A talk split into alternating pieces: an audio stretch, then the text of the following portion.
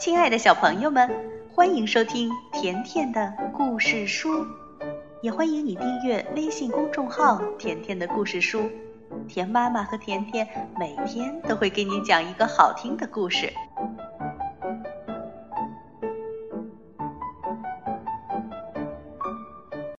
亲爱的小朋友们，今天呢，甜妈咪接着来讲《会唱歌的咖啡沫之第十一集。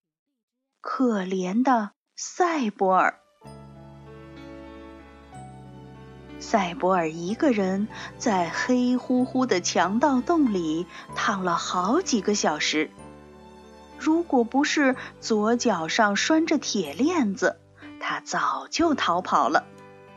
他实在没有办法挣脱这该死的铁链，他拼命的撕扯摇晃。可铁链呢，还是结结实实的拴着。赛博尔真的绝望了。傍晚的时候，霍琛布鲁斯嘟嘟囔囔的回来了。他从肩上卸下装鼻烟的袋子，然后把帽子和外套扔到墙角里，点亮了蜡烛。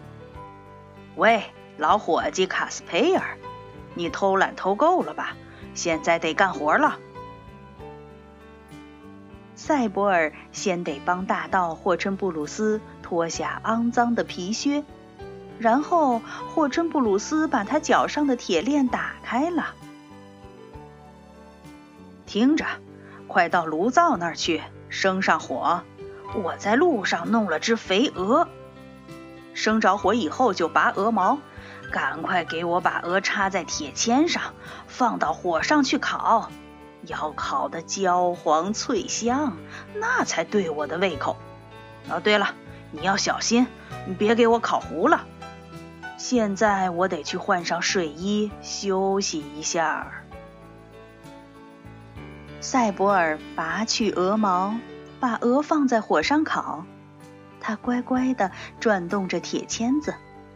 烤鹅的香气一阵一阵的钻进他的鼻子里。从早晨到现在，他还没有吃过东西，饿的呀，一点力气也没有了。大盗霍琛布鲁斯会不会给他留几片肉呢？可是这个大盗贼，他根本没想到这回事儿。鹅刚烤熟，他就大声的喊着。哦，开饭啦！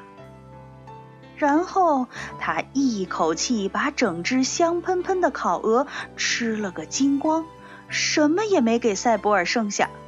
赛博尔呢，连根骨头都没啃到。嗯，真好吃。霍琛布鲁斯吃完以后还打了个饱嗝。哎呀，再来一杯咖啡就更好了。他在箱子里翻找了一阵，拿出咖啡沫，奶奶的咖啡沫。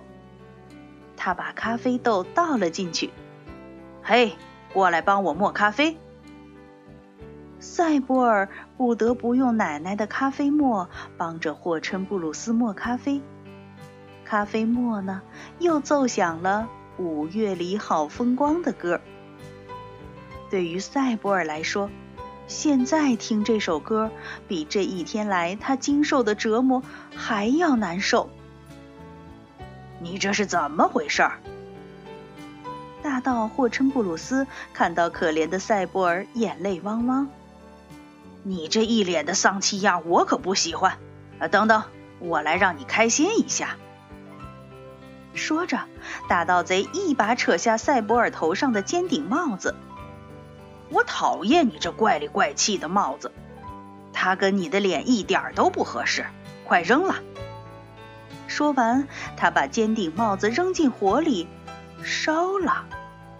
哼哼哼哼，好玩不好玩？哎呦，真是笑死我了！霍琛布鲁斯哈哈大笑，可是赛博尔呢，却呜呜的哭着。他一边哭一边磨着咖啡。奶奶的咖啡沫为他奏着歌曲。磨完咖啡以后，赛博尔还得帮大盗贼擦靴子。一直要擦到油光闪亮。擦完后，霍琛布鲁斯又用铁链把赛博尔给锁了起来，然后关灯上床睡觉去了。整整半夜，赛博尔又难过又想家，一刻也没合上眼。他躺在火药桶和胡椒粉桶之间，在冰冷的石头地上想起了卡斯佩尔。卡斯佩尔如果知道大盗贼把他的尖顶帽子给烧了，会怎么说呢？唉，也许卡斯佩尔永远也不会知道这件事儿了。上帝呀，我们怎么会落到这一步？唉，真是两个倒霉鬼。赛博尔叹着气说：“幸好他还是睡着了。”在梦里呢，他见到卡斯佩尔和奶奶。奶奶的客厅里就放着咖啡和蛋糕，当然啦，李子蛋糕上还有厚厚的灌奶油。卡斯佩尔戴着他的尖顶帽，一切都像以前那么美好。他脚上也没有铁链，没有强盗洞，更没有火琛布鲁斯。这个美梦一直做下去。该多好呢！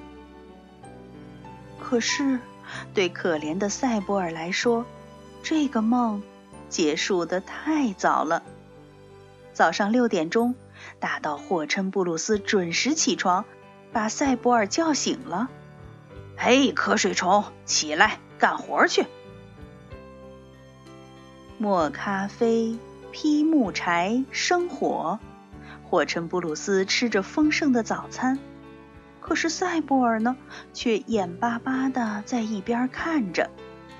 接着就是收拾房间、打水、洗餐具，然后赛博尔还得摇动大砂轮，让霍琛布鲁斯在砂轮上磨他的大刀，还有那七把短刀。嘿，快使劲儿啊，卡斯佩尔！磨刀砂轮又不是手摇风琴，快点，快点儿！等到把七把短刀磨快以后，赛博尔又被赶回了他的角落，拴上了铁链子。大盗霍琛布鲁斯扔给他一块发霉的面包：“哎，吃吧，别饿死了，卡斯佩尔。我得像平常一样干活去了。你呢，现在可以懒洋洋的躺着享受了。今天晚上我回来以后，你得更加卖力的帮我干活。”凭什么你要比在伟大的凶恶的魔法师彼得罗西斯茨瓦克曼那里的赛博尔过得舒服呢？大盗贼说完，就离开了强盗洞，把洞门紧紧的锁上了。